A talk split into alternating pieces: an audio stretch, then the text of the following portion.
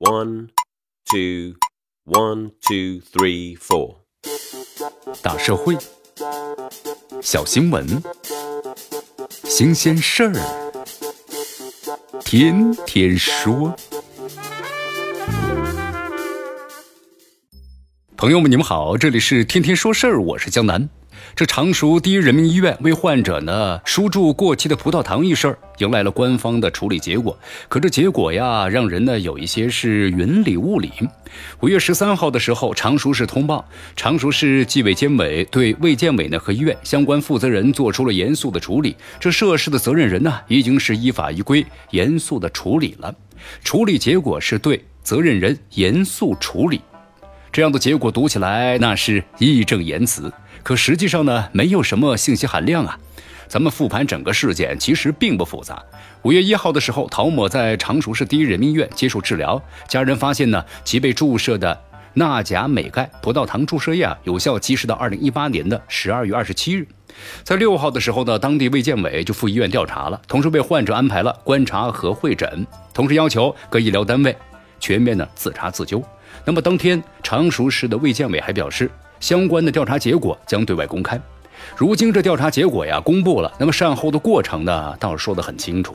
可是具体人员还有责任人操作失误的前因后果却是讳莫如深，这难免呢被视为是对事故原因的讳言，对责任人员的保护，也很难说是一个合格的调查报告啊。即便是过期的葡萄糖没有对患者身体带来严重影响，但是公众最关心的是其中存在怎样的用药的漏洞啊？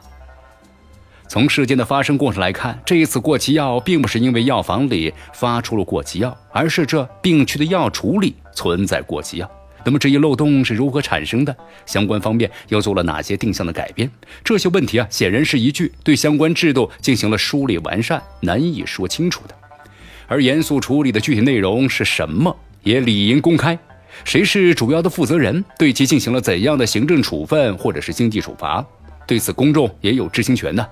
这种知情权也是监督权的基础，否则很难让公众来验证相关处理结果的真实性。对如何处理毫不知情，又怎么判断是否严肃呢？作为一起公共事件的处理结果，那么当地的官方应该是毫无遮盖的公之于众，既不公开全部的事实，也不公开呢具体的处理结果。那么这样的调查结果对外公开意义就有限了呀。这样的文字游戏的调查结果反馈到公众面前，最直接的感官就是当地呢或许不屑于公开，只满足于内部处理了事，或者是不敢公开，生怕处理的不严肃，过不了舆论监督这一关。希望当地能够重新公布调查事实和处理的结果，给公众啊以明晰的交代。这里是天天说事儿，我是江南，咱们明天见。